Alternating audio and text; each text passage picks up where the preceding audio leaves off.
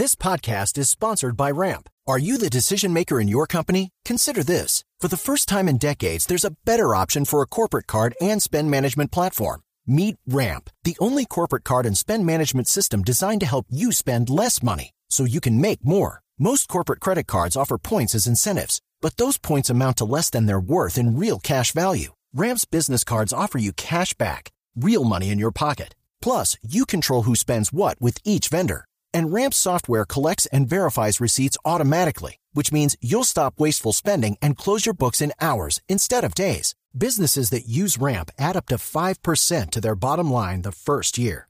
If you're a decision maker, adding Ramp could be one of the best decisions you've ever made. And now get $250 when you join Ramp for free. Just go to ramp.com slash easy. Ramp.com slash easy. R-A-M-P.com slash easy. Cards issued by Sutton Bank and Celtic Bank members of DIC terms and conditions apply. ¿Por qué, le estoy, por qué le estoy preguntando por esto? Porque siempre hay unas No, especulaciones claro, porque también. han dicho, la ministra Budinen es de Barranquilla, esta gente había contratado en la alcaldía de Los Char, la ministra es cuota de Los Char, ergo, esto ya se conocía y ya se sabía para dónde. ¿Nada de eso es cierto? Mire, yo le voy a contar algo. No conozco a ninguno de ellos. Ok, Con toda la tranquilidad. Se lo digo, mire, es que yo le voy a decir algo. Otro ministro, y no por hablar, que tuviera algo, un cable pelado, como le digo, como digo yo, no pudiera estar aquí mirándole la cara a los colombianos y contando este entramado, este entramado que hoy eh, pasó dentro del ministerio y que hay una pluralidad de elementos, Néstor, esto es importante, que demuestran un obrar engañoso y delictivo en contra de el Ministerio de las Tecnologías Sí, y Comunicaciones. Pero ministra, adentro del ministerio, y usted lo ha revelado aquí en la entrevista, hubo seguramente complicidad, evidentemente, una estructura contractual como la que finalmente se gana esta licitación, pues seguramente no hubiera actuado sola o no hubiera logrado ganar sin el concurso de algunos funcionarios adentro del ministerio. ¿Usted ha podido indagar por qué tan rápidamente se aprobaron las garantías, no se hizo el control debido, no se llamó a los bancos, hubo negligencia, hubo desgreño, hubo, hubo desidia? ¿Quién es el responsable de esto? Mire, En eh, 18 minutos aprobaron una garantía sin haber llamado ni siquiera al banco. Ricardo, eso es otro mito. CES Colombia, que era la empresa más experta, especialista, que tenía toda la capacidad, no solamente de revisar las garantías, sino también de revisar todos los riesgos de este contrato. Esas garantías le llegaron a esa empresa el día 29 de diciembre. Esa empresa dio unas recomendaciones diciendo, miren, esto hay que cambiarlo, esto hay que mejorarlo. Por lo tanto, nosotros no recomendamos la aprobación de esta garantía. Lo que hizo la subdirectora de contratación, que es la persona responsable de ese proceso, y esto es muy importante decirlo, es eh, mandarles inmediatamente un comunicado a el, la- al contratista diciéndole, señores, se lo manda al supervisor, y esto es importante, ella por medio del supervisor, porque aquí se nombró supervisor desde el 18 de diciembre, y el supervisor es el encargado de tener esa relación con el contratista, le manda eh, un correo al supervisor diciéndole, hay que hacer estos cambios para que, eh, según las recomendaciones de CES Colombia, para que esta garantía tenga alguna validez. El supervisor... CES, CES Colombia recomendó no, no aprobar las garantías. El, el 29 de diciembre. ¿Y por qué las aprobaron entonces? El día 30, el contratista, luego que el supervisor le envía cuáles son esas recomendaciones que tiene que tener. Entre otras porque querían gastar la plata del el anticipo en, el- en unas cosas que no tenían que ver con el el, contrato. contra- el contratista, y ahora les cuento sobre el anticipo, Ricardo, que me parece que es una gran pregunta.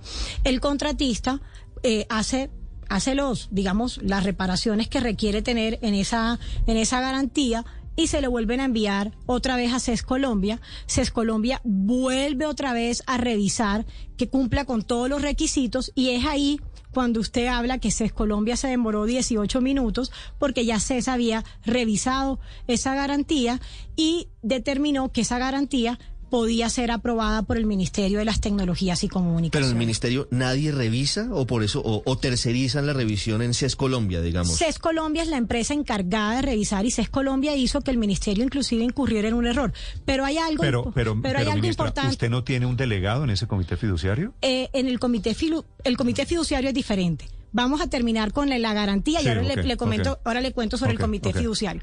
Y en ese caso, pues eh, inmediatamente el supervisor... CES. Colombia los indujo en un error. CES Colombia avaló, y aquí también tengo y te puedo mostrar, eh, porque es importante eso, Néstor, mostrarte que CES Colombia en, este, en esta recomendación determina que nosotros debemos aprobar esas garantías Porque se presume legalidad. porque se presume Que legalidad. se Exacto. presume un acto de buena fe. Es lo que dice es Colombia. Exactamente, mira, aquí, aquí lo tengo, aquí CES Pero, Colombia. pero si se presume la legalidad, ¿en qué sentido CES los indujo al error? Eh, porque CES él indujo al error en el sentido que CES determinó, porque todos están diciendo que eh, la garantía no era, digamos, no era, eh, la garantía es falsa. Entonces, finalmente CES, como se presume la legalidad del documento, CES en esa presunción, pues aprueba ese documento.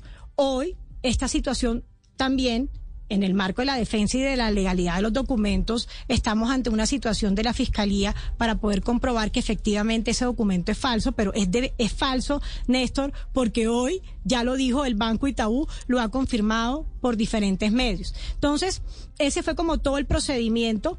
Nosotros, como le digo, siempre hemos garantizado el debido proceso y ahora le quiero hablar del comité fiduciario porque yo creo que es muy importante Sí. esa pregunta que usted nos hace. El comité fiduciario está compuesto por cinco personas, por cinco, digamos, entidades. El Ministerio de las Tecnologías y Comunicaciones, que en este caso era el supervisor del contrato, estaba él, pues obviamente, la fiducia, el contratista, el interventor y un invitado que siempre tenía que estar permanente, que es el garante. En el primer comité fiduciario, Néstor, el garante no se presentó. Como el garante no se presenta a este comité fiduciario, ellos prosiguen con el comité y en ese comité es donde se autorizan las utilizaciones para que esos recursos pasen a eh, una cuenta en Estados Unidos y una cuenta en Colombia. Pero lo más curioso de esto y lo que yo le y lo que yo le decía un poco a, a todos los colombianos es imagínense ustedes que la cuenta bancaria y esto es algo de verdad vergonzoso donde se aprueba eh, este traslado a una cuenta de Estados Unidos es del 2017. Cuando usted va a nómina, y no es que le estemos trasladando la responsabilidad a la fiducia, le estamos trasladando también la responsabilidad a ese comité fiduciario que tiene responsabilidades legales, que hay un contrato firmado, que hay unas obligaciones de cada una de las partes y usted me va a decir a mí que además no solo aprobó ese desembolso, ese comité fiduciario con una certificación del 2017 del Citibank, sino que adicionalmente... ¿Quién es su representante en ese comité en, fiduciario? en ese comité era el supervisor, que era el doctor Camilo Jiménez, y sin cotizaciones. Pedían mínimo tres cotizaciones y solamente eh, estuvieron una cotización. Pero además le quiero decir algo que también es completamente raro. Imagínese que las facturas estaban en pesos y las pagaron en dólares. ¿Con qué tasa de cambio?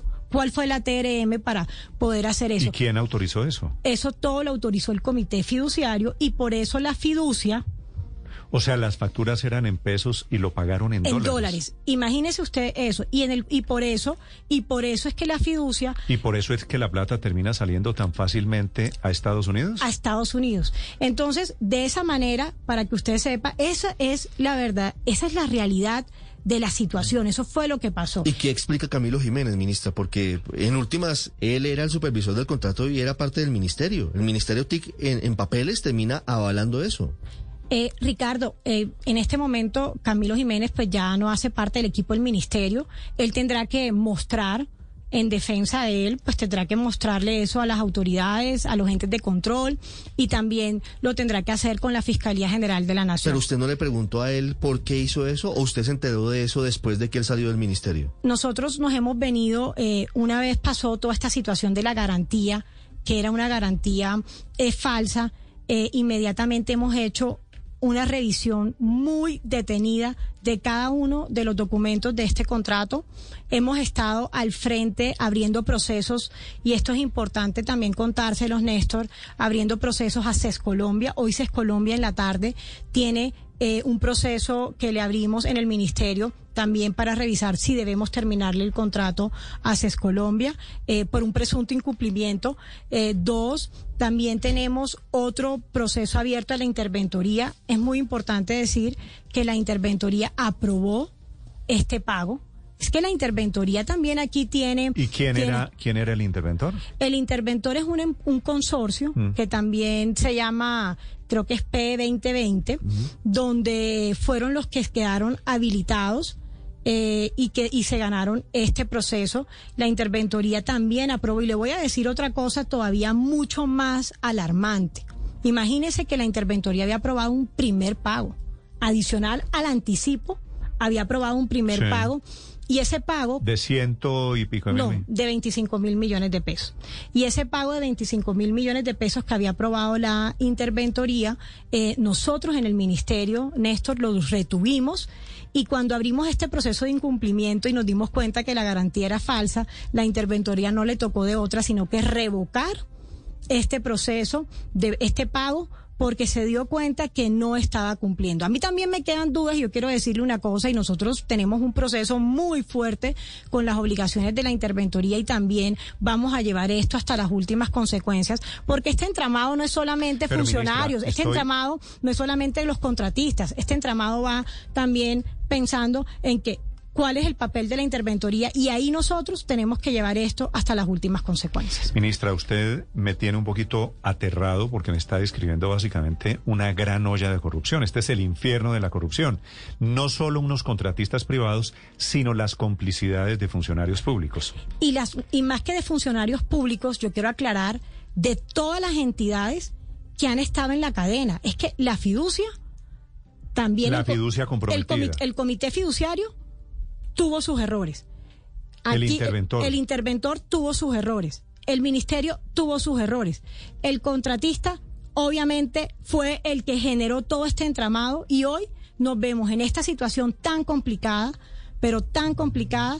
Y como lo hemos dicho, aquí lo que nos toca es seguir luchando porque este gobierno, porque además este ministerio, se ha enfrentado a esta mafia y nos hemos enfrentado. Pero y- quién, pero ministra, usted no me ha dado el nombre del ministro, ya me habló de la fidu- del comité fiduciario, me habló del interventor. ¿Quién de los funcionarios suyos del, del ministerio manejaba este este contrato? La secretaria general, me imagino. No, el contrato lo manejaba, eh, en este caso, el supervisor, que era el doctor Camilo Jiménez. La secretaria general, su papel en todo ¿Quién este es- proceso. quién es la secretaria general? Adrián, la doctora Adriana Mesa. Su papel en todo este proceso es pues, administrativo, sacar la licitación, pero el comité, ¿Esa secretaria general no tenía que aprobar, por ejemplo, la póliza de seriedad? la póliza, quien aprueba la póliza por funciones y en decreto es la subdirectora de contratación. Ella fue, fue CES Colombia. ¿Y en esa oficina de contratación han cortado cabezas o hay alguna sospecha?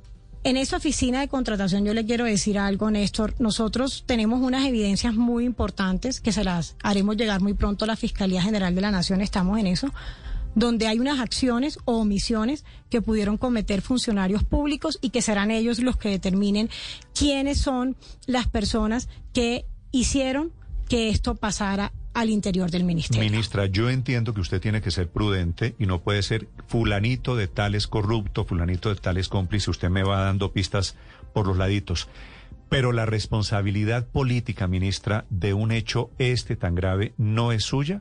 ¿No recae en usted la responsabilidad política? Néstor, ¿usted no cree que responsabilidad política es lo que yo estoy haciendo hoy, enfrentándome a la opinión pública, a los congresistas, a los medios de comunicación?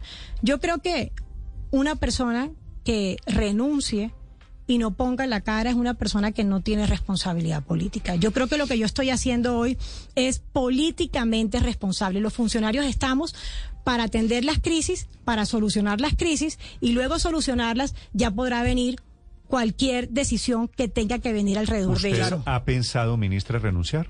Mire, Néstor, yo le voy a decir algo. Yo lo que sí he pensado es en resolver este problema, en llevarlo hasta las últimas consecuencias. Y también he pensado en que tenemos que conectar el país, como lo hemos prometido, en el 70% y conectar a los colegios eh, de las zonas rurales y más apartadas. Hey guys, it is Ryan. I'm not sure if you know this about me, but I'm a bit of a fun fanatic when I can. I like to work, but I like fun too. It's a thing. And now the truth is out there. I can tell you about my favorite place to have fun. Chumba Casino. They have hundreds of social casino style games to choose from with new games released each week. You can play for free anytime, anywhere. And each day brings a new chance to collect daily bonuses. So join me in the fun. Sign up now at chumbacasino.com. No purchase necessary. Group. Void were prohibited by law. See terms and conditions. 18 plus.